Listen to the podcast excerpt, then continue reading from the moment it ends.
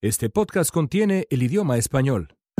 Amigos, bienvenidos al GapFest en español. Soy León Krause desde Los Ángeles, California, los estudios de Univisión en el oeste de Los Ángeles, California. Un gusto estar con ustedes esta semana. Tengo el placer de estar con mis colegas en Washington, D.C. Dori Toribio de Canal 4 en España y Janet Rodríguez de Univisión. ¿Cómo están ustedes? Muy bien, gracias. Aquí seguimos con un poquito de frío que no se va. Sí, nos hemos puesto el abrigo hoy de nuevo. No puede ser. Es la última semana de abril y todavía traen abrigo. Todavía. Todavía. Y desesperación. Traemos abrigo y desesperación porque no acaba de llegar la primavera. Un desastre. Ni siquiera con el calor que trae Emmanuel Macron se fue el frío de la capital de Estados Unidos. Está la capital más romántica, pero igual de fría. Bueno, pues pero es que Macron todo lo calienta, todo lo enciende. Te lo digo yo que estuve en su presencia ayer. Bueno, ahora nos cuentas, de verdad que fue un auténtico, si esto es el Gap Fest, eso fue Le Love Fest, porque de verdad fue impresionante lo que pasó, por lo menos hasta, hasta que el señor Macron fue al Capitolio. Bueno, vamos a comenzar con eso. Hay eh, temas pues eh, realmente por doquier, tantos temas potenciales en la mesa que me cuesta trabajo escoger uno para, para empezar. Supongo que lo correcto pues es respetar todo ese cariño, los besos, los abrazos que vimos en Washington estos días y comenzar con la visita de Emmanuel Macron y su señora a la capital de Estados Unidos. Macron ha tenido una estrategia desde el principio con Donald Trump, una estrategia clarísima fue el primero en entender que lo primero que había que hacer con Trump era establecer una relación de fuerza, de fuerza, no de debilidad. A diferencia, y lo hemos hablado en el GAFES varias veces, a diferencia, por ejemplo, del presidente de México, Peña Nieto, lo primero que hizo Macron fue dar un golpe en la mesa y hacerle ver a Trump que no creía en la diplomacia de, de patio escolar que maneja Trump a empujones e intimidaciones diversas, sino más bien una relación de igual a igual empezar con fuerza. Después Macron hizo algo pues muy interesante, muy astuto. Se dedicó a adular a Trump, lo recibió en París como el turista más consentido de la historia moderna de Francia, lo invitó a cenar a lo alto de la Torre Eiffel, algo que estoy absolutamente seguro que Manuel Macron, el ciudadano Macron, jamás haría, porque equivale a llevar a cenar a alguien a lo alto del, del Empire State Building o algo así. En fin, lo llevó a la Torre Eiffel, luego le dio asiento de primera fila en el desfile del Día de la Bastilla. Trump, por supuesto, quedó fascinado con el París que le enseñó Macron eh, emocionado con Francia y también muy, muy emocionado con el propio presidente francés Macron. Ahora Macron visita Washington y recibe un trato similar con todo y cena de Estado, besitos al aire, abrazos, declaraciones de amor. El presidente de Estados Unidos lo toma de la mano, lo lleva de aquí para acá. Y bueno, incluso un presidente de Estados Unidos interesado en limpiar una ojuelilla de caspa del hombro del presidente de Francia. Todo fue amor. Pero la pregunta interesante es esta. ¿Qué pretende Emmanuel Macron? Porque al mismo tiempo que reafirma la alianza con Trump, visita al Congreso horas después de la deliciosa cena de Estado y da un discurso que reivindica el globalismo y la colaboración, es decir, después de los besos, los abrazos y lo bien que la pasaron, para citar a Luis Miguel, Macron va al Capitolio y se presenta como una suerte de anti-Trump. Esa es la realidad. Dori, ¿qué pensaste de la visita de Monsieur Macron? Yo estoy muy confusa. Ahora que ya se ha ido Macron y que estamos aquí con todavía los ecos de todo el romanticismo y de ese idilio con el presidente, ahora yo creo que aquí ha quedado la confusión, porque efectivamente es como haber visto a dos presidentes de Francia. Por un lado, el que está de la mano con el presidente Trump y se lanzan besos y abrazos y, todo tipo de, elogios. Y después el presidente Macron ante las dos cámaras del Congreso, que repitió básicamente lo mismo que ha repetido en Europa los últimos 15 meses, porque eh, los mensajes que lanzó ante el Congreso son exactamente los mismos que conocemos de él eh, desde que asumió la presidencia. Mensaje contra el nacionalismo, contra el aislacionismo, contra el proteccionismo, en contra de la guerra comercial que propone el presidente Trump, insistiendo en que no hay que salir del acuerdo de Irán, prometiendo que va a convencer a Trump para que regrese al acuerdo de, París contra el cambio climático. Todos esos mensajes no eran nuevos. Lo que era nuevo es ver esa segunda cara de, em, de ese profundo amor y amistad por el presidente de Estados Unidos en la Casa Blanca.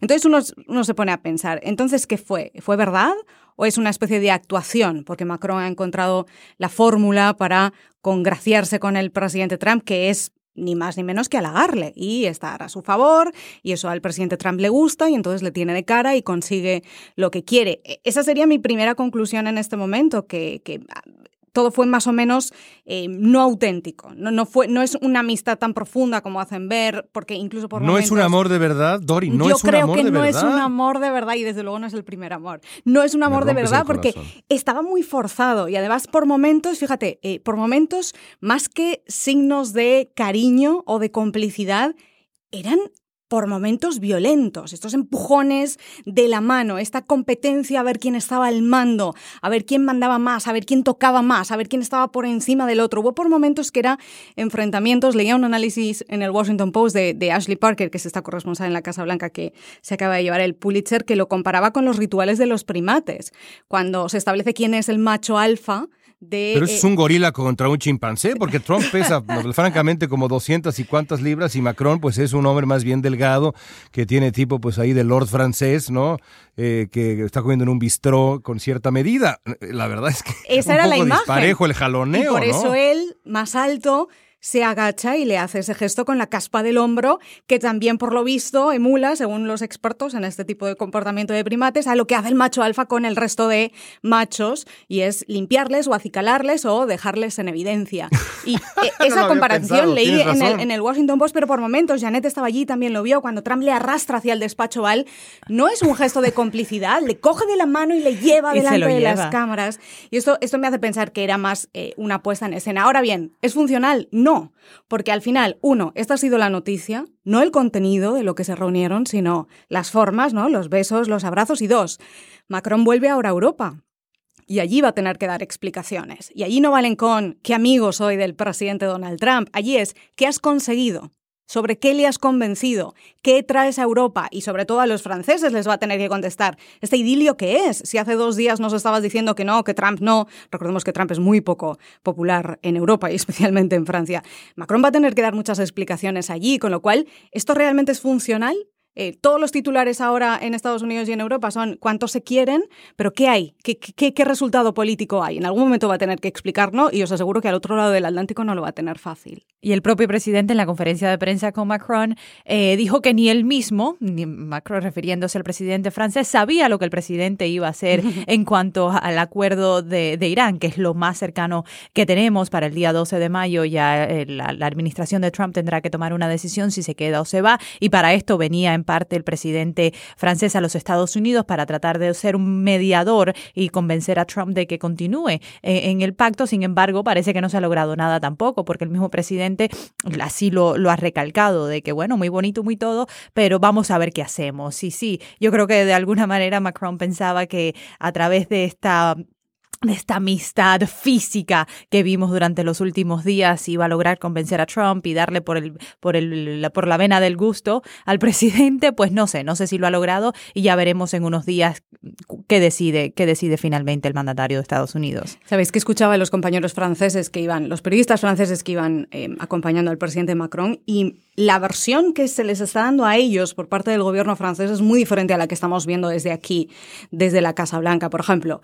Eh, allí se les ha dicho que Macron ha conseguido que Trump haga una concesión con respecto al acuerdo de Irán, cuando realmente aquí se ve al contrario. Trump siempre ha dicho lo que ha dicho, que no le gusta, que le parece un acuerdo terrible y que quiere un acuerdo nuevo. Que eso es lo que reiteraron los dos ayer en la rueda de prensa. Sin embargo, Francia le ha dado la vuelta y ahora está vendiendo que Macron es el que ha convencido a Trump para no salirse del acuerdo y negociar a partir de lo que existe cuatro pilares más y negociar una especie de, una suerte de nuevo eh, acuerdo, cuando realmente no es eso lo que sabemos que está ocurriendo. Donald Trump está haciendo con el acuerdo de Irán lo que ha hecho con todos los acuerdos hasta ahora y con los, eh, las negociaciones comerciales, que es dar marcha atrás, amenazar, insultar, decir que todo es terrible, irse, levantarse de la mesa de negociación y después amagar con volver con las mejores condiciones o con condiciones que a él le parezcan mejores y, cree que así tiene el poder. Y esa es, ¿no? Al final esa es la esencia de su arte de la negociación. Sin embargo, Francia le está dando la vuelta y es todo por esa especie de discurso que tuvo Macron junto a Trump estos días, que es que realmente tienen mucho que ver, porque los dos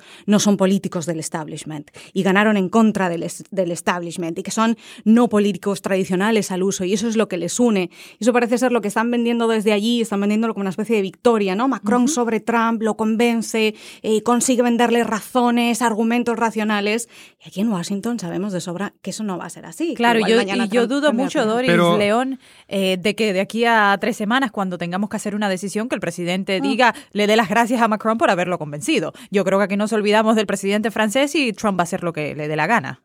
Pero entonces, entonces habrá que, revisar lo que hemos dicho en este podcast y, llegar a una conclusión sobre si la estrategia que describía yo de Emmanuel Macron frente a Donald Trump es una estrategia exitosa o no. Creo que el hombre tiene una estrategia desde el principio, primero establecer fuerza, luego adular a Donald Trump y luego también mantener cierta, cierta distancia, permitirle a Trump que sea esta suerte de, de protomacho alfa que pretende ser el presidente de Estados Unidos con cualquier persona que se le cruza en el camino pero siempre para obtener algo, es decir, la política es brutal. Toda relación en política implica una negociación y, y toda negociación implica un objetivo para las dos partes. Evidentemente, Macron tiene un objetivo, un objetivo de política interna en Francia, proyectar algo en Francia y obtener algo a cambio en esta relación.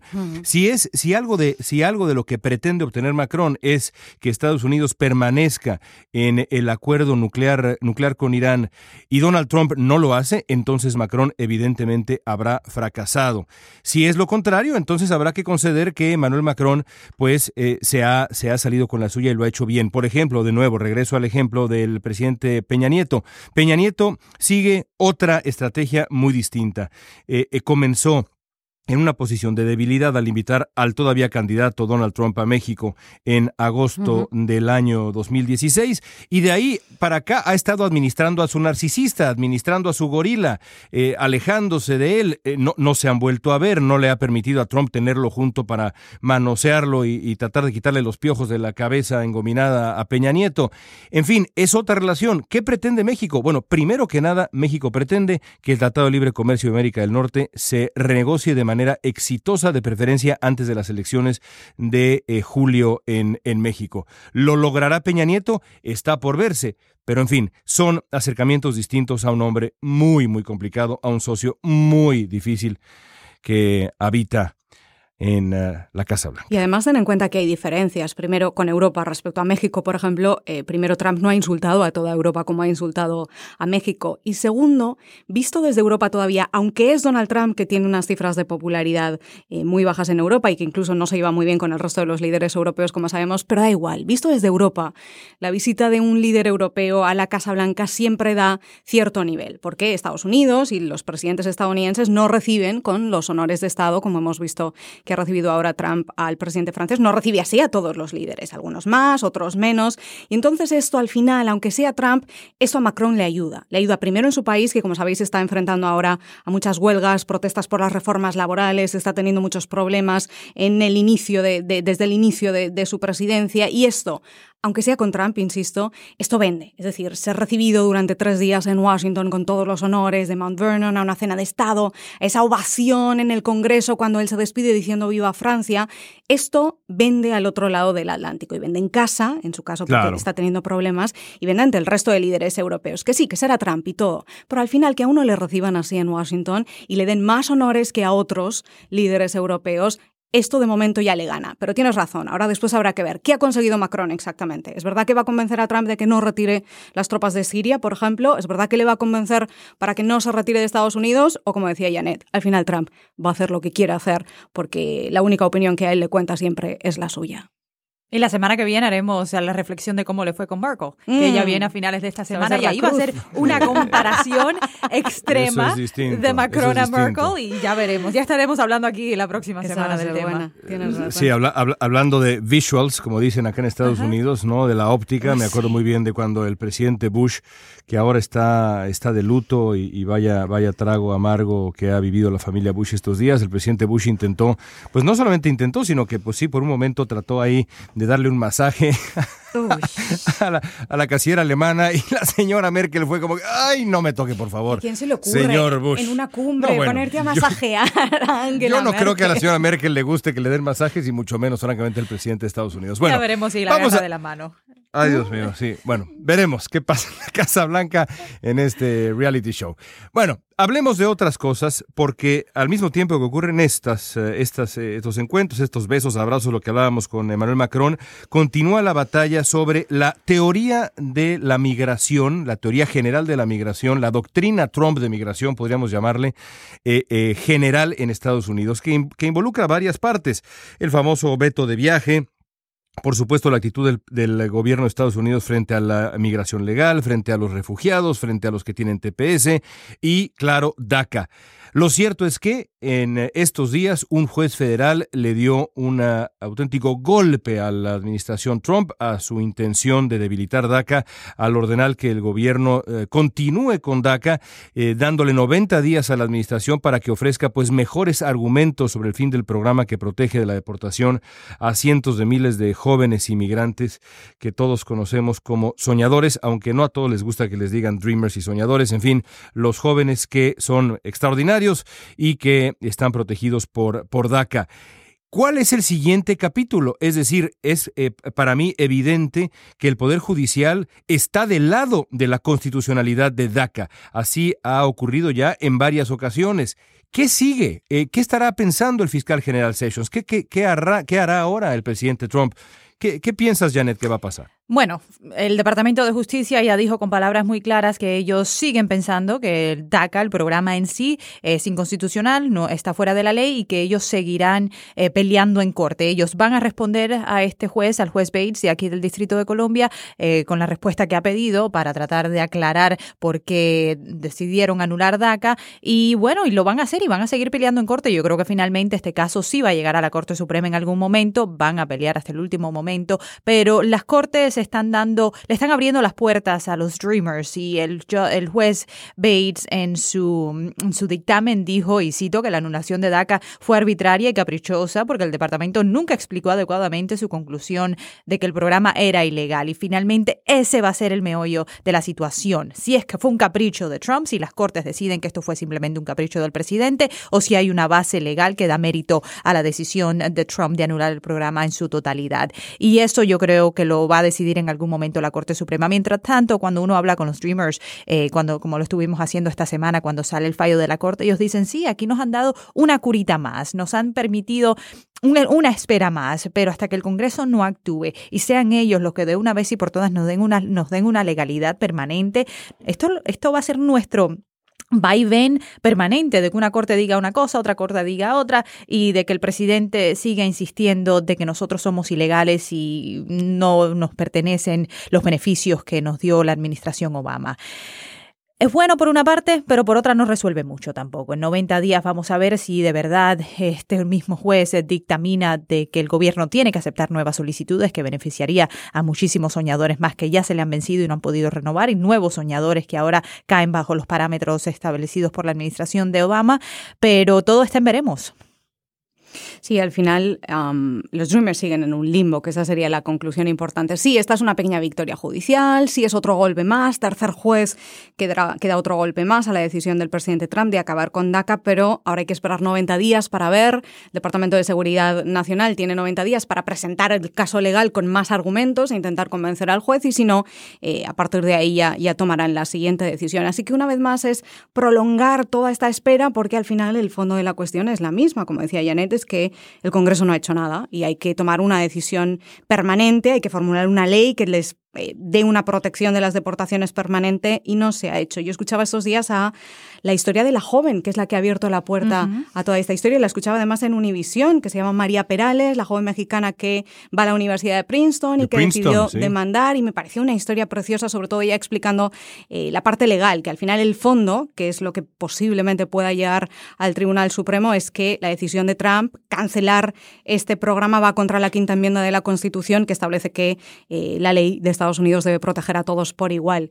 Y me parece una historia preciosa. Sí, sí. Déjame contarla un poco. Estás hablando de, esta chica que es una joven soñadora. Nació en Guanajuato, llegó a Estados Unidos con ocho años.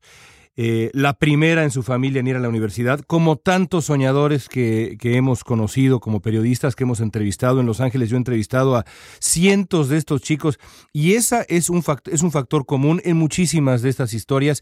El primero en la familia, y a ver, no digo la familia nuclear, la historia de la familia. La primera en la historia de toda una familia en ir a la universidad es, es lo que uno escucha una y otra vez. Es el caso de esta chica.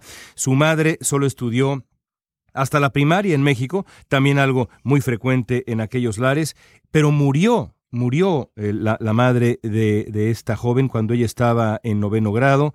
Eh, había soñado con ir a Princeton desde que era una niñita de siete años de edad y cumplió su sueño. Eh, fue a estudiar ingeniería civil y esa es la historia de esta, de esta mujer que en cuestión de diez años, diez años, entre que llegó a Estados Unidos siendo una inmigrante, sí, indocumentada, nacida en Guanajuato, en México, en 10 años se convirtió en una estudiante en una de las universidades de mayor prestigio en Estados Unidos.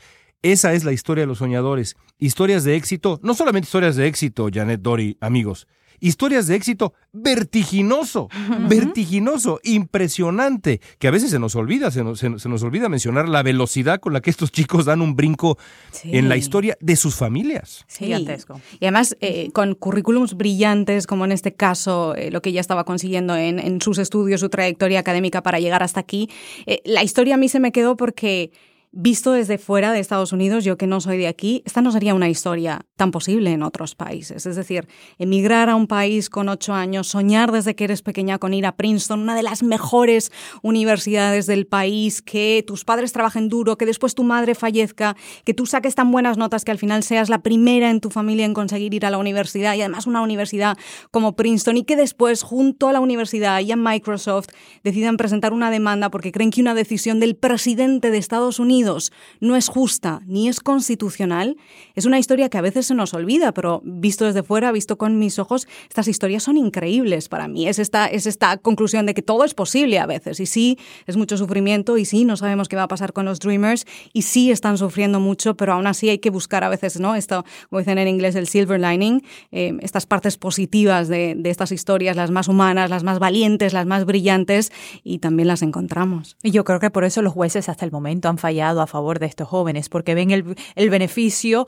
de, de tener a estas personas en nuestro país y el capricho del presidente de decir, pues no, entonces, eh, yo creo que ganan más ellos que cualquier palabra y cualquier argumento que pueda hacer la administración. Sí, es, es ah, ah, yo, yo de nuevo regreso a, a las historias que uno ha escuchado y, y, creo, Dori, que tienes toda la razón. ¿En qué otro lugar del planeta eh, se pueden dar estas, estas historias. Eh, y esto habla, por supuesto, de la voluntad de lucha de los inmigrantes, pero habla también de ese lado de Estados Unidos que de pronto en este momento está oculto porque estamos pues e, e, en, tiempos en donde la, la, cara nativista es la cara más pública, eh, la cara más ruidosa, más estridente, pero la otra cara, la cara en donde historias como esta son posibles, eh, es, es absolutamente admirable. Recuerdo una, una chica que conocí hace no demasiado tiempo, Susana Terrones, que entrevisté en la mesa en Univisión.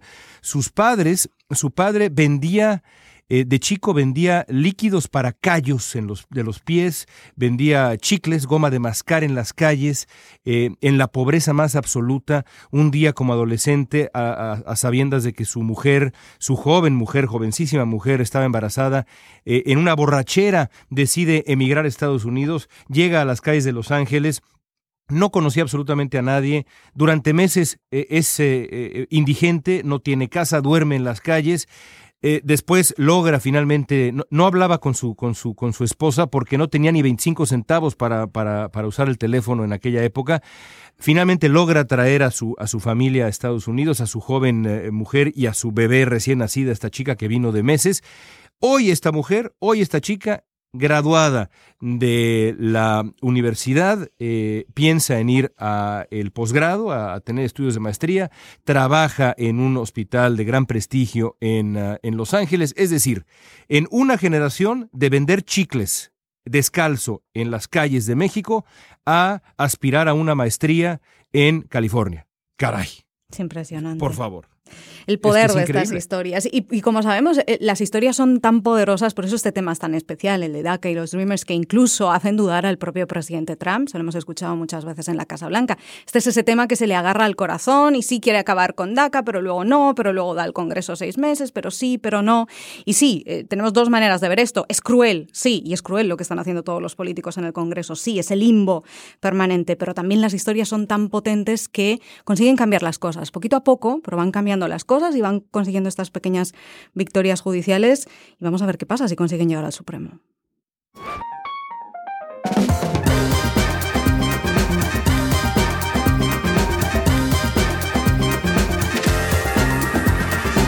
Pues muy interesante la, la, conversación, la primera parte de nuestra conversación y ahora vamos a nuestra entrevista semanal. Esta semana tenemos el gusto de platicar con Rebeca Saldaña, senadora de la legislatura en el estado de Washington, al noreste del país, así que hoy iremos de un Washington a otro Washington. Me parece fantástico. El mes pasado, una propuesta legislativa de la senadora Saldaña, allá en su estado, se volvió ley, el Washington Voting Rights Act, que es la segunda ley estatal en todo el país que trata con los derechos eh, de voto de ciudadanos eh, americanos.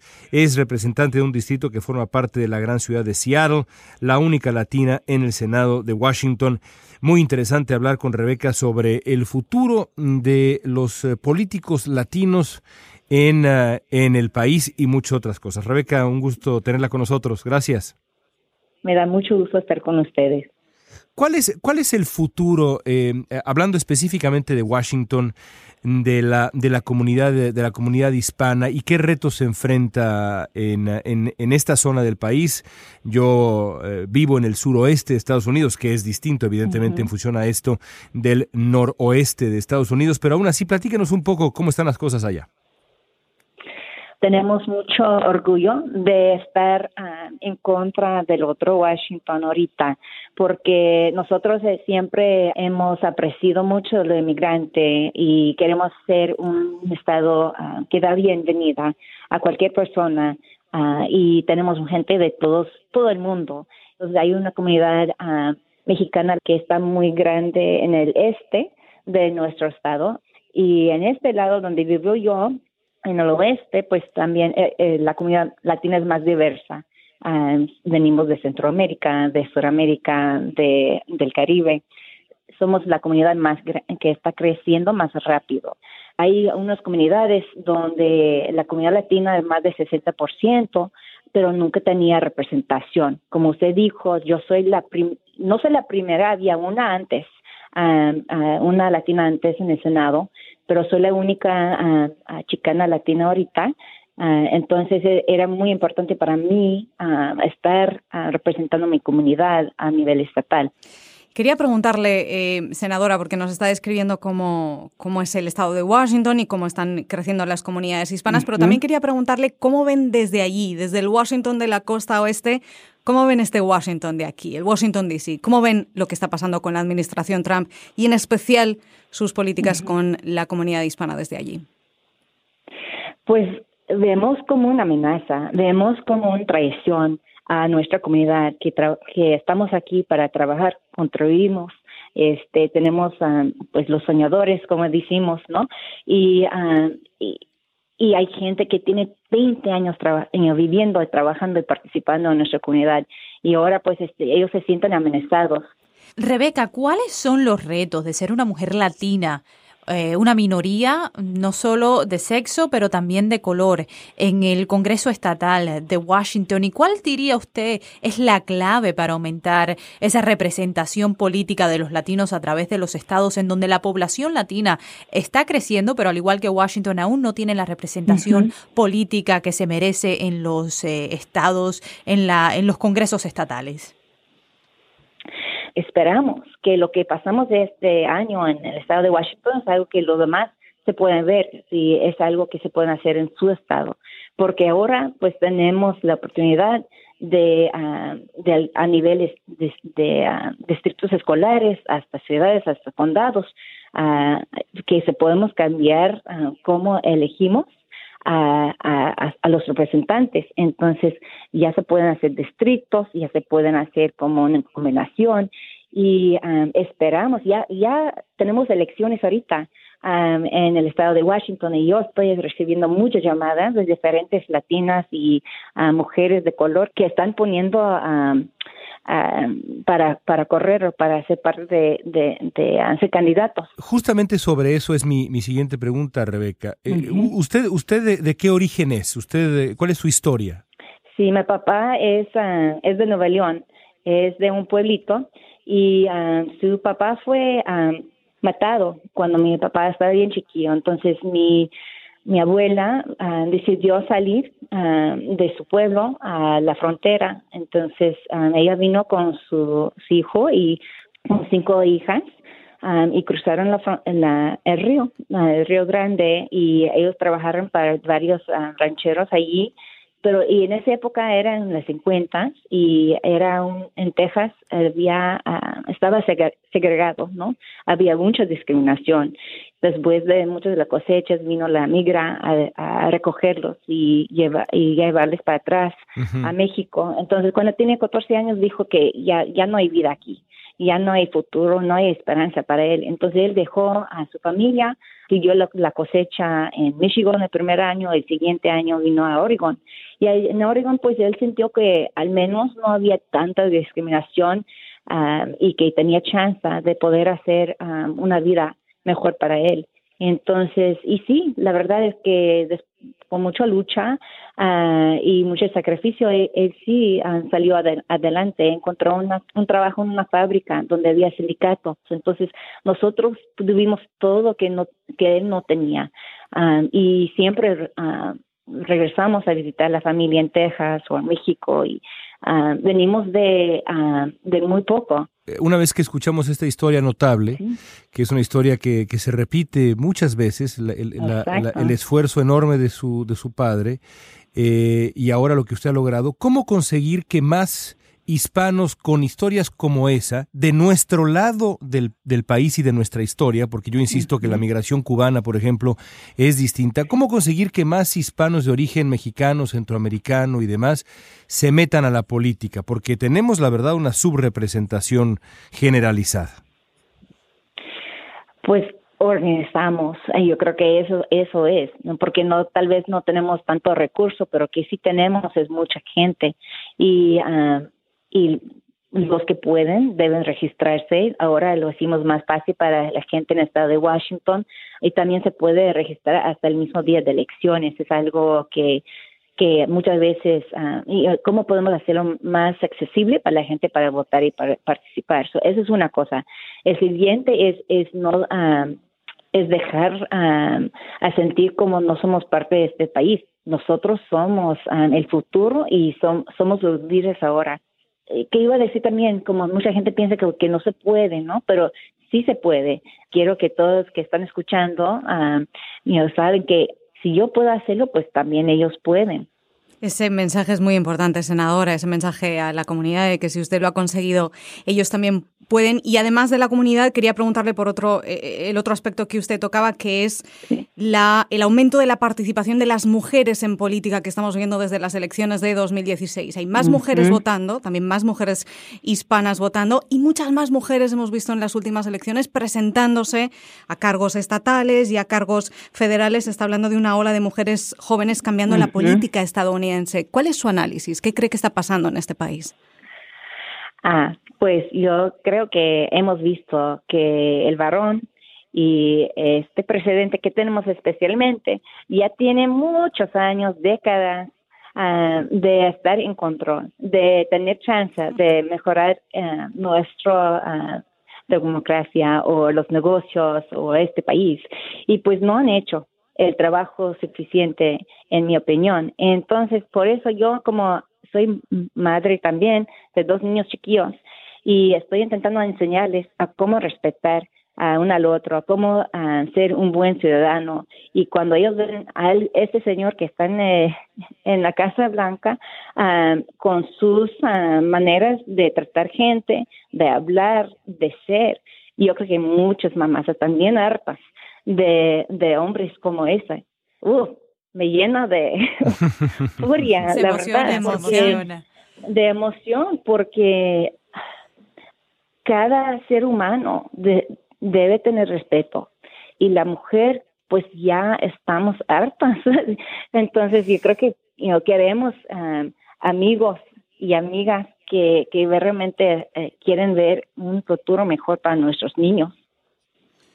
Pues muy interesante, francamente, escuchar a, Rebeca Saldaña en eh, el GapFest.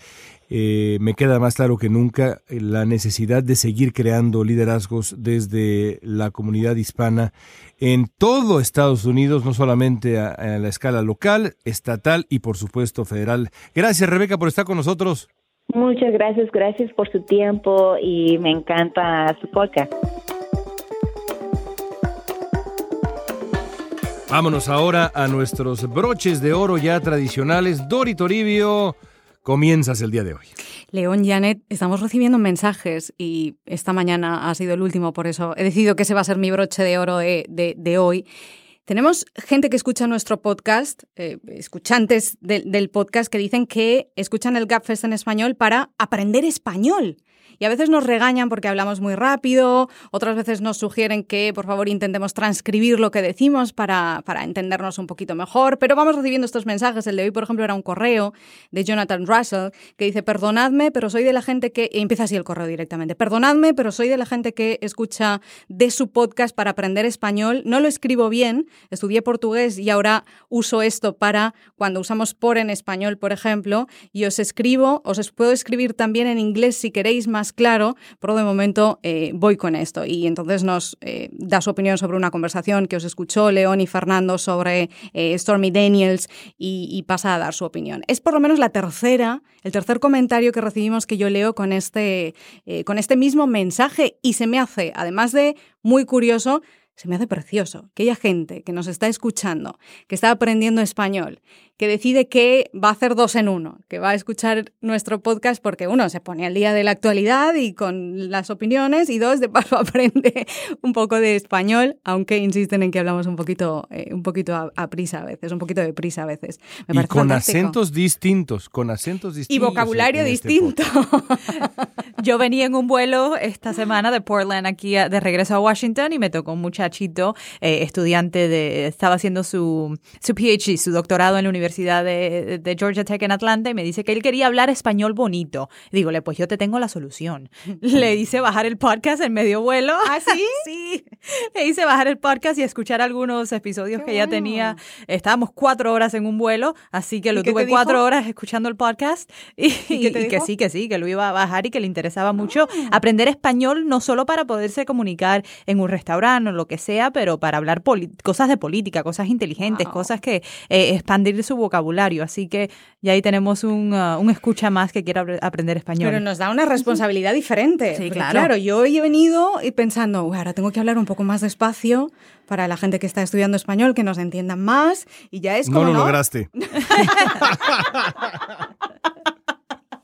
Lamento decirte. Ah, es que cuando uno se apasiona es muy difícil, es muy difícil. Eh, así que le, pues, le, ofrecemos una disculpa a nuestros, por cierto, no sé si, si escucharon este neologismo extrañísimo que propuso Ariel Mutsatsos, podcast cuchas. A mí, uh, a mí me parece que yo le dije, no, podcast escuchas, suena horrible, pero bueno, a Fernando Pizarro le encantó, dijo, ay, me gusta podcast escuchas. Yo creo que sigue abierto a debate. Es más, vamos a preguntarle a nuestros, yo les digo, podcast escuchas, ¿cómo quieren que les llamemos? ¿Los gafesteros puede ser? no sé. Uh, eso tiene una connotación diferente. También, la de la ah. fiesta, ¿no? Pues eso, que esto es una fiesta, este, este podcast. Tienes toda la razón. A mí bueno, me gusta creo yo, es, una, es una fiesta a distancia además, porque yo no, no, no conozco, solo conozco, bueno, a ustedes dos no las conozco, nunca las he visto en persona. No, eh, lo cual es una cosa terrible. bueno, en fin, lo vamos a remediar. Lo vamos a remediar. Y cuando, cuando nos encontremos, cuando nos encontremos en Washington, D.C., todos vamos a festejar con una buena cena y vamos a poner quizá en la sobremesa musiquita de Luis Miguel musiquita de Luis Miguel. ¿A ustedes les gusta Luis Miguel, Dori, Janet? Confiesen. ¿No? ¿No? ¿No? Es que no les gusta Luis Miguel. Hemos hecho caras raras. Es que, y además sabemos que esto es un pecado decirlo en determinados sectores. Es un total pecado. Pero, es que lo sentimos mucho. Tú, la misma siempre tú. Amistad, ternura, qué sé yo ¿De verdad? Eh, hombre, ¿No les tiene, momentos buenos, ¿no? Tiene, tiene. Es que cualquier cosa que diga, yo creo que lo voy Por a ejemplo, empeorar. cuando está en silencio, ¿no? bueno, pues estoy, estoy indignado. Estoy indignado, debo decirlo con ¿Eres toda fan de Luis Miguel? Soy fan de Luis Miguel. Oh. Soy fan de Luis Miguel como, como la verdad, un gran porcentaje de la, la gente de mi generación. Y creo que durante muchos años costó trabajo aceptarlo, costó trabajo aceptarlo. No, no, no a mí, ¿eh? yo siempre he estado muy orgulloso de ser fan de Luis Miguel, pero a mucha gente le costó trabajo aceptarlo. Y sin embargo ahora, cuando Luis Miguel ya se acerca, y caray decir esto me hace darme cuenta de mi propiedad, se acerca vertiginosamente a el medio siglo de vida, a los 50 años de edad, creo que tiene 48 Luis Miguel en este momento recién cumplidos, se ha vuelto ya aceptable decir que, pues sí, nos ha gustado Luis Miguel toda la vida. A mí me ha gustado Luis Miguel toda la vida, me acompañó en buena parte de mi adolescencia y más allá. Creo que después le faltó reinventarse y se quedó clavado ahí en un estilo que, es eh, un poco el limbo creativo, artístico, y eso es lamentable. A mí me gustaría mucho que pues se, animara a, una, a, un experimento, a una, una auténtica reinvención, pero por lo pronto ese Luis Miguel de, de mi adolescencia y mi temprana edad adulta me resulta inolvidable y ahora ha sido, pues, la verdad, particularmente interesante, aunque lamento muchísimo que no sea Univisión quien tenga esta serie, sino eh, que sea Telemundo en Estados Unidos y Netflix la tiene en América Latina. Ver esta, esta serie de televisión llamada pues Luis Miguel la serie, que retrata, que retrata la vida de este, de este hombre desde que era un niño, desde que pues era el, objeto del, del abuso de su padre, Luisito Rey, célebre cantante eh, español, que se dio cuenta que su hijo eh, era la salida para sus problemas eh, financieros y pues lo explotó durante muchos años. Y eso explica en gran medida el tipo de persona que es al día de hoy Luis Miguel. Es, eh, la verdad, una serie de televisión que, vale la pena ver porque además retrata, y esto es interesante, creo yo también, un momento de la historia latinoamericana, porque Luis Miguel coincidió con un momento de la historia mexicana, sin duda, un momento de la historia latinoamericana, ese final del siglo XX que, pues, eh, eh, más allá de calificarlo o de analizarlo, fue lo que fue y merece también un retrato, y creo que Luis Miguel lo acompañó a su manera muy popular en toda América Latina y en España también, salvo con Dori y con Janet. Así que eh, creo que eh, ese es mi broche de oro, recomendarles la serie de Luis Miguel y también su música. Mira, Dori y yo te más- prometemos que la vamos a ver y a lo mejor Sí. cambiamos de parecer. Igual. ¿Quién, sabe? Ah, eso, es, eso ya No nos no ha sonado muy honesto, me parece. Tengo, tengo, que, tengo que ir a, a- a Washington y quizá Y cantarles yo, cantarles yo a ustedes, no sé tú, y a ver si así. No, puedes convencernos hablando, ¿eh? No hace falta que cantes si quieres. Control, León, por favor. Ya lluvia y frío Bueno. tenemos de por sí, así que no hace falta. Sí, exacto, no, por favor. Se empieza a marchitar las flores cuando canto yo.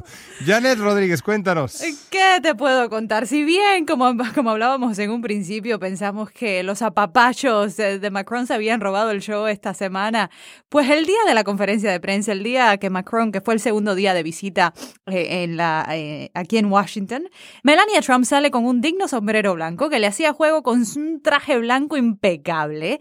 Y la señora ha estado todo el día, desde que amaneció hasta que se acostó casi. Bueno, no, porque la cena, la cena formal ya se cambió. Pero desde que amaneció hasta la conferencia de prensa, la vimos con este sombrero blanco que acaparó la atención y le quitó el brillo completo a Macron, según muchos. Ella fue a, a los museos, a la, a, la, a la Galería Nacional con la primera dama francesa y después en la Casa Blanca entra a la conferencia de prensa al cuarto eh, este de la Casa Blanca con este gran sombrero y cuando todos la vimos dijimos, ay Dios mío, esta mujer eh, impecable, impecable, impecable. Pero te diré que aún más allá, esto ha causado sensación. Es un sombrero de Michael Kors, un sombrero que hoy sabemos que iba a ser juego eh, con el traje, todo estaba preparado, se lo habían hecho desde hacía mucho tiempo, estaba bien diseñado para ella y para este evento específicamente, así que sabíamos que ella quería marcar la pauta eh, eh, durante el día y durante la visita de la de la familia francesa, que sabemos que también la francesa se viste muy, muy, muy bien. Así que había que competir con una persona que ya sabíamos que, que de fashion eh, le iba bien. Así que eh, lo que más a mí me impresionó fue que yo pongo una foto en Twitter del sombrero y todo lo que dije en Twitter fue, oh, that hat. Ni para bien ni para mal apreciando el sombrero de la primera dama. Y podrás creer que me han dicho de todo de todo, de todo, de todo en Twitter. Hasta de que soy una celosa, de que soy una fea, de que no, de que por qué andaba criticando el sombrero de, la primera dama. Es que este sombrero ha causado, ha revolucionado las redes sociales. Em, y también lo han llamado un repelente de Donald Trump. Muchos se burlaron del sombrero diciendo que Melania Trump se lo puso para no tenerle que dar un beso al presidente. Lo vimos que el agarrón de manos ahí vimos un pequeño roce entre el presidente y la primera dama, que el, el, mandatario le quería agarrar la mano y, y la primera dama no se dejaba. Y así, pues yo creo que este fue, la verdad, la verdad, la verdad, el brillo de, toda esta visita presidencial eh, de los franceses a, Washington y ha causado sensación aquí. Yo creo que va a ser uno de esos eh, diseños que pasarán a la historia y que nunca nos olvidaremos del sombrero de la primera dama. ¿Creen ustedes que dos años después de concluida la presidencia de Donald Trump, Melania y Donald Trump seguirán juntos? Sí. Dos años después. Dos años después de sí, es decir, que... Está difícil. Depende de por qué termine la presidencia de Donald Trump, creo yo. Ah, interesante. Sí, sí, interesante. Sí. Si, es porque se descubre la, famosa cinta en Moscú, es una cosa, y si, termina pierde las elecciones. Pierde el 2020 es otra O porque acaba ocho años, es distinto, efectivamente. No, los rumores eran de que ella no digas eso, no digas eso. los rumores eran de que ella quería pedir el divorcio antes de que él se postulara y, y la nominación le, le desvió los planes. Sabéis que existe toda esa teoría en el submundo de las redes sociales que Melania Trump nos está mandando mensajes, o con sus atuendos, o con sus caras, o con estos gestos en las fotografías, estos vídeos cuando evita la mano del presidente. Existe todo este submundo de conspiraciones de que la primera dama nos manda un mensaje. Y eh, con el tema del, sombrero blanco había, había muchos, eh, muchas comparaciones. Algunos lo, comparaban con el personaje de ficción de eh, Scandal, Olivia Pope, que lleva un, sombrero blanco como para simbolizar el bien frente al mal de Washington, que es un personaje que está muy en la cultura popular aquí en esta ciudad, ¿no? Como la persona que lucha contra la corrupción y el mal y los abusos y la primera dama se pone ese sombrero blanco. Otra gente estaba comparándolo con el sombrero de Beyoncé. De Beyoncé, sí. En, el vídeo de Formation que acaba eh, básicamente diciéndole a todo el mundo que va a hacer lo que ella quiera y que no le importa lo que, lo que piensen los demás. Es decir, existe toda esta teoría de que Melania nos va mandando mensajes que no puedo decir en voz alta y casi todos tienen que ver con, con, estar en contra de su propio marido. Y hablaba con mi productora de que en tres días con Macron vimos más apretón de manos entre el presidente y Macron que lo que hemos visto entre Melania, entre Melania y Trump en los últimos, bueno, en la historia de Melania y Trump. Eso es cierto. Y la fotografía con Obama en el funeral de Barbara Bush también circuló por las redes sociales porque Melania Trump estaba muy sonriente y muchos decían que es mucho más sonriente de lo que se le ha visto nunca al lado del presidente de Estados claro que sí. Quería quedarse ahí con los Obama, darme asilo político. ¿Por, quién habrá votado Melania Trump? Mm. Ah, ¿Os acordáis de la pancarta Save Melania en la manifestación de las mujeres aquí en Washington? Yo estoy convencido de que, bueno, no estoy convencido porque no, no tengo evidencia alguna, pero me imagino que que habrá votado por, por Hillary Clinton. Ah, de verdad yo no creo que, que, la señora Trump eh, tuviera en sus planes el ser primera dama de este, de este país. Creo que al final, y bueno, es todo un debate, ¿no? Si se le salió de las manos o no. Creo que al propio Donald Trump en el fondo, y así lo va a recordar la historia, le hubiera gustado mucho más y le hubiera resultado mucho más redituable para lo que le importa, que es su propia marca, el haber perdido la elección. Creo que ya lo tendríamos ahora con una cadena de televisión propia, Trump TV, siendo el gran mártir, diciendo que perdió las elecciones, que le robaron las elecciones. Hubiera sido, hubiera sido, bueno, el imperio del martirio de Donald Trump frente al aparato y el sistema que le robó la elección y pues de pronto con la sorpresa de que caray ha tenido que gobernar y eso eso tiene otros riesgos, tiene otros riesgos. A mí me sigue pareciendo una mujer muy inteligente, Melania Trump, mucho más de lo que pensamos, y de verdad creo que no es una mujer que vaya a estar en un sitio donde no quiera estar. Creo que si está ahora mismo allí, posiblemente no fuera el sueño de su vida ser primera dama, pero que si está allí y está haciéndolo. Y además, eh, eh, estos últimos días aquí en, en, Washington se ha hablado del éxito de la primera dama por la Ha figurado muchísimo. Ella fue la que organizó toda la cena del martes y finalmente fue todo un éxito. La verdad es que eh, la, el repaso de todo lo que sucedió durante la visita presidencial francesa se le da mucho, muchísimo mérito a la primera dama.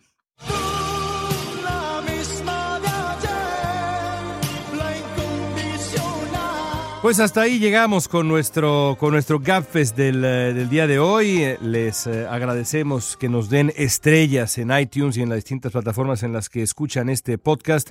Por favor, suscríbanse. Si no están suscritos, suscríbanse a nuestro podcast que semana a semana les entrega conversaciones en español y también en inglés, porque grabamos siempre un segmento también en inglés, el GapFest en eh, español en inglés. Así que por favor suscríbanse también a eso. Escríbanos con preguntas y comentarios a elgafes.slate.com. Mi Twitter personal, arroba León Krause, K-R-A-U-Z-E. El de Dori Toribio es. Arroba Dori Toribio. Así de fácil. Janet Rodríguez. Arroba Jan Rodríguez TV. Gracias a Paulina Velasco, nuestra productora, Andrew Parsons, Mario Ochoa. Soy León Krause desde Los Ángeles, California. Hasta la próxima semana.